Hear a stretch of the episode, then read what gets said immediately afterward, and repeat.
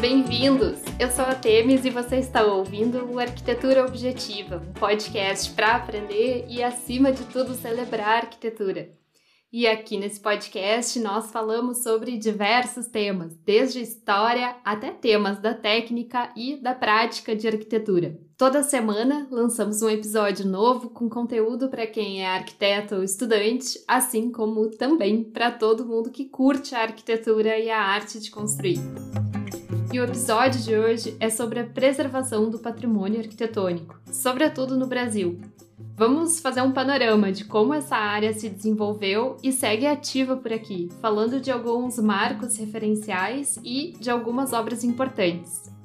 Mas antes de iniciar, aí vão aqueles recados bem rápidos. Nos siga nas redes sociais, no Instagram e no Facebook, em arquitetura objetiva. Lá eu posto várias imagens e desenhos sobre os assuntos que são falados aqui no podcast. Tem também o nosso Pinterest, onde salvo várias imagens bacanas para referências arquitetônicas. E você pode também acessar o nosso site, arquiteturaobjetiva.com. Lá você pode ouvir os episódios e entrar em contato comigo. Além disso, temos o nosso sistema de apoio, em que os apoiadores da Arquitetura Objetiva recebem um episódio semanal exclusivo com conteúdos especiais e materiais extras. Esse apoio é feito através da plataforma Apoia-se. É só entrar em apoia.se barra arquitetura objetiva e conferir como você pode se tornar um apoiador.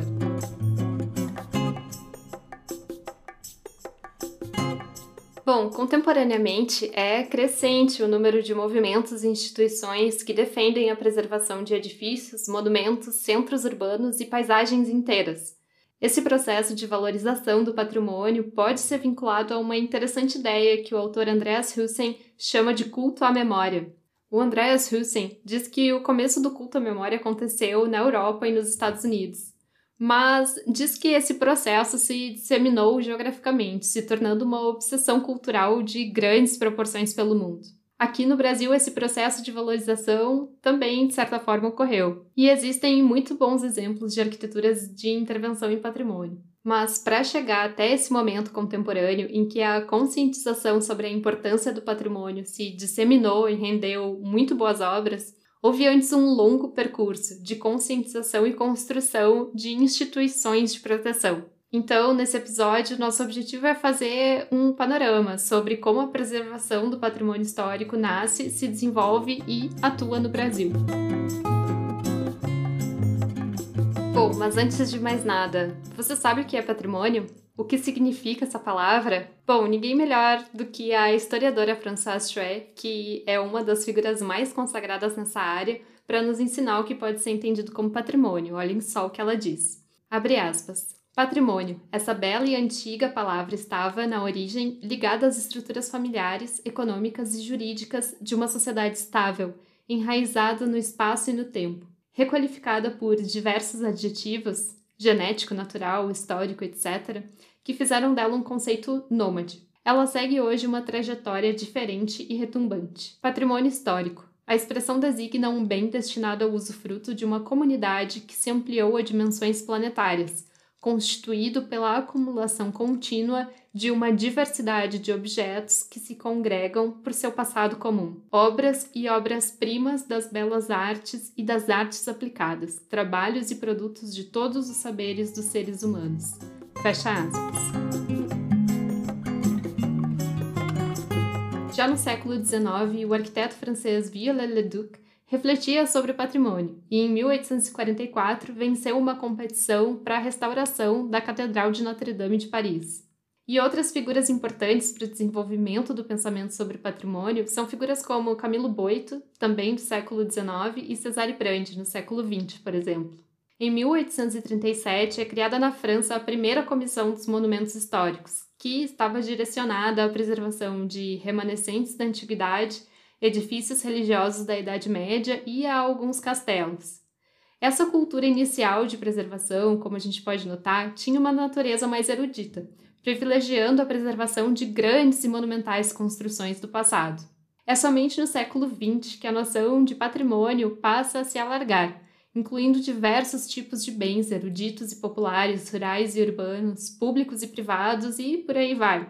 E com o passar do tempo, além das construções antigas, também passaram a ser consideradas patrimônio áreas urbanas inteiras, preservando conjuntos de edifícios e a paisagem do local. Também passam a ser incluídos edifícios mais recentes, como podemos observar em diversos casos da arquitetura moderna, de obras de Le Corbusier ou de Oscar Niemeyer, que já são institucionalmente protegidas.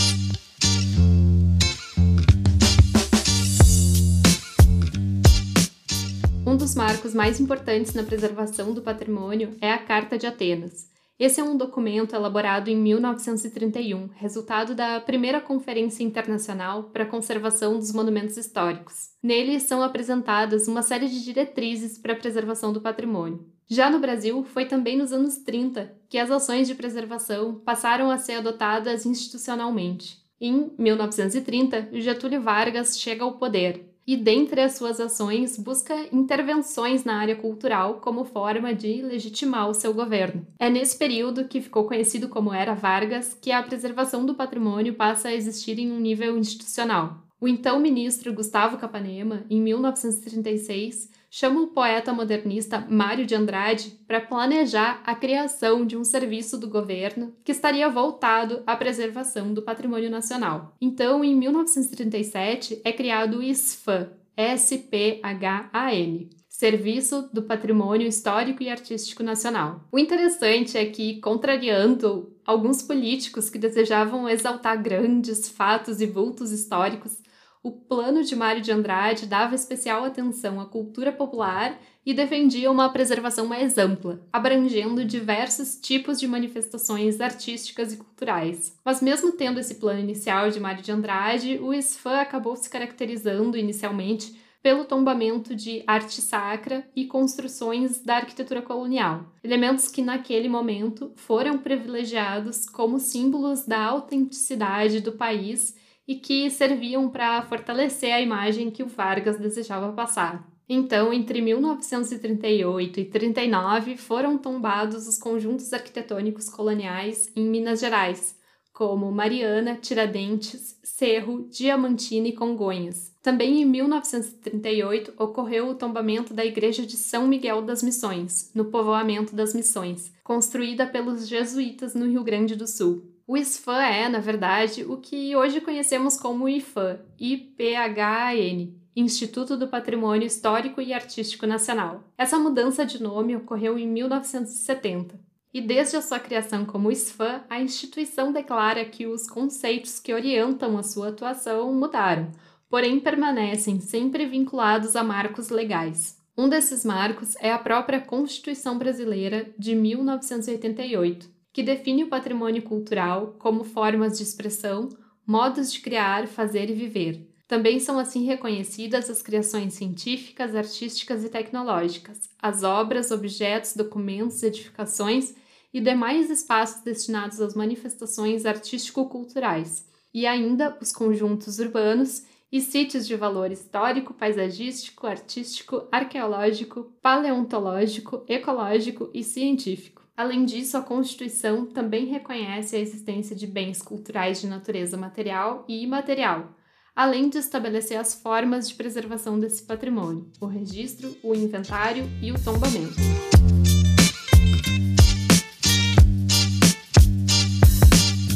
Chegando aos anos 90, os mecanismos de preservação do patrimônio passam também a ser ampliados para o setor privado através de incentivos fiscais. A Lei de Incentivo à Cultura foi criada em 91, chamada também de Lei Rouanet em homenagem ao seu criador, o então secretário de Cultura Sérgio Paulo Rouanet. Seu objetivo é incentivar que cidadãos e empresas invistam através da aplicação de uma parte de seu imposto de renda devido em ações culturais, Essa lei contribuiu para a captação de recursos para inúmeras obras de restauro. Outro marco importante foi o programa Monumenta, criado para atuar na preservação de cidades históricas por todo o Brasil e, ao mesmo tempo, incentivar o desenvolvimento econômico e social desses locais. Foram escolhidas 26 cidades onde o programa iria atuar, tendo como objetivo a melhoria das condições dos sítios históricos urbanos, incluindo a restauração de monumentos, edificações, praças e ruas de valor cultural, além de outras iniciativas culturais que reforçam a representatividade dos centros históricos na memória da coletividade. Porto Alegre, no Rio Grande do Sul, por exemplo, foi uma das cidades escolhidas e nela foram incluídos os restauros de diversos edifícios no centro histórico. Mais tarde, o programa Monumenta foi ampliado e deu lugar ao programa PAC Cidades Históricas. PAC, PAC é a sigla para o Programa de Aceleração do Crescimento, que é uma iniciativa do governo federal, iniciada em 2007 que buscava propor a retomada do planejamento e a execução de grandes obras de infraestrutura social, urbana, logística e energética do Brasil. Então, em 2013, o governo deu início a uma linha especial desse programa, destinada exclusivamente aos sítios históricos urbanos protegidos pelo IFAM e que ficou conhecida como PAC Cidades Históricas. Dentro do programa, existem 44 cidades contempladas, em 20 diferentes estados do país reconhecidas como Patrimônio Cultural Brasileiro ou como Patrimônio Cultural Mundial. Foi através do programa que foram realizadas obras, por exemplo, em Salvador, em Manaus, em Goiânia, em Ouro Preto, em Porto Alegre em Fernando de Noronha, além de muitos outros lugares. Até 2018 foram concluídas 58 obras. Alguns exemplos são a requalificação da Igreja do Carmo em Alagoas, a restauração da Catedral Basílica de Salvador, a restauração do Teatro Francisca Clotilde, no Ceará, e a requalificação do Cine Teatro São Joaquim, em Goiás, além de muitos outros.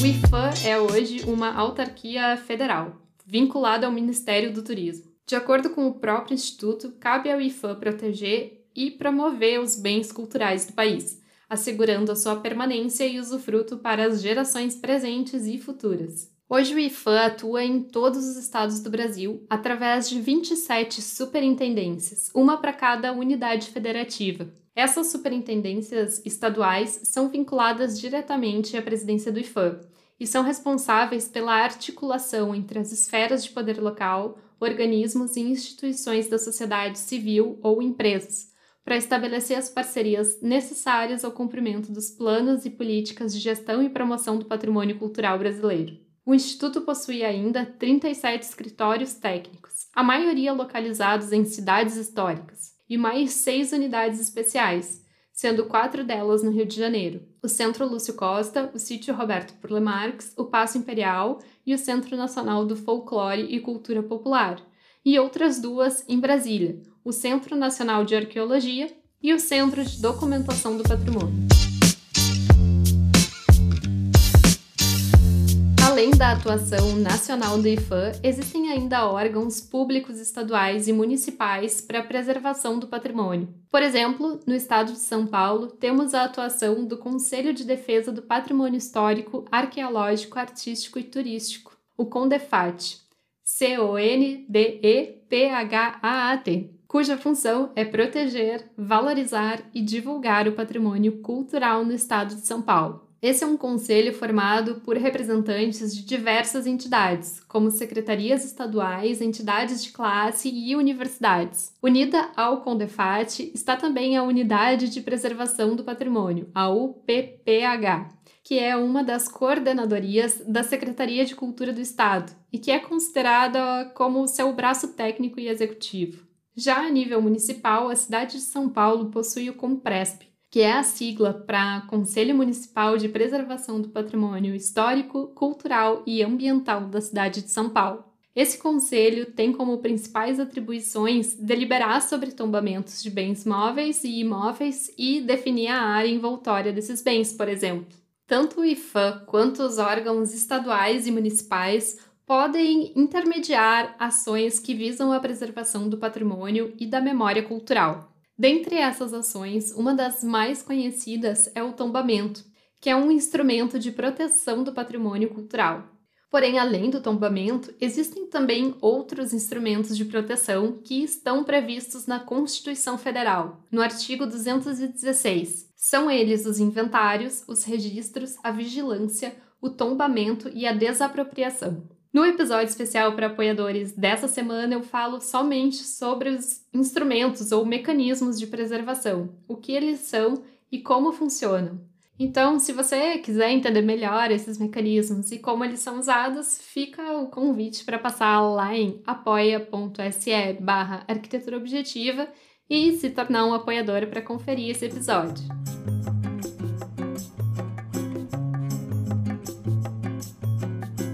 E com o desenvolvimento da conscientização e dos mecanismos de proteção ao patrimônio, podemos encontrar no Brasil vários exemplos muito bons de intervenção em antigos edifícios.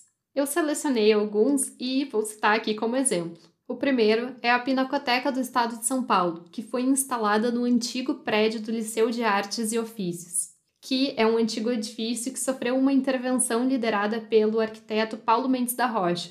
Além de várias intervenções feitas nesse projeto, foram acrescentadas passarelas metálicas que cruzam o pátio interno, onde também foi inserida uma cobertura de metal e vidro. O segundo exemplo é a transformação de edifícios no centro do Rio de Janeiro que Tiago Bernardes e Paulo Jacobsen realizaram para a implantação do MAR, o Museu de Arte do Rio de Janeiro. O terceiro exemplo é o trabalho do escritório Brasil Arquitetura, que é reconhecido pela qualidade das suas obras de intervenção em patrimônio. Dentre as suas obras mais conhecidas e mais publicadas estão o Museu do Pão, no Rio Grande do Sul, a Praça das Artes, em São Paulo, e o Museu Rodin, na Bahia. Vale muito a pena olhar com atenção esses e outros projetos do Brasil Arquitetura. Talvez seja interessante até fazer um episódio somente sobre o trabalho desse escritório. Se você também acha que seria interessante, me manda uma mensagem avisando. O quarto e último exemplo que quero deixar por aqui é uma obra bastante recente. É o Casarão da Inovação Cassina, finalizado em 2020, de autoria de Lohan Trust. Essa é uma intervenção em um grande casarão de Manaus, construído em 1896 e que estava em ruínas desde 1960, e que foi transformado para abrigar espaços de coworking, espaços multifuncionais, salas de reuniões, laboratórios, salas de formação e um restaurante no último piso. Para quem tiver interesse, esses projetos foram amplamente publicados e é bem fácil encontrar fotos e desenhos deles na internet. Mas, para facilitar, também no nosso perfil do Pinterest eu vou salvar várias imagens desses projetos. É só conferir por lá. Queridos ouvintes, obrigada por ouvirem mais esse episódio. Patrimônio é um tema muito legal e tem muito mais conteúdo que pode ser falado sobre essa área de atuação. Então, em breve, eu pretendo fazer ainda outros episódios abordando diferentes aspectos sobre o trabalho com patrimônio na arquitetura. Se você ficou com alguma dúvida ou tem alguma sugestão, entre em contato comigo. Você pode fazer isso pelo site arquiteturaobjetiva.com ou por mensagem nas redes sociais, em arquiteturabjetiva. Se você gostou desse episódio, mostre ele para outras pessoas que possam se interessar. Ou então compartilha ele lá nos seus stories no Instagram e marca o perfil do Arquitetura Objetiva. Ah, e se você está gostando dos conteúdos, Fica o convite para passar lá pelo Apoia-se e fazer parte da nossa campanha de financiamento coletivo. Assim, além de ajudar a manter esse projeto, você também terá acesso toda semana a um podcast especial e materiais de apoio exclusivos para apoiadores. É só entrar em apoia.se barra arquitetura objetiva. Muito obrigada e até semana que vem!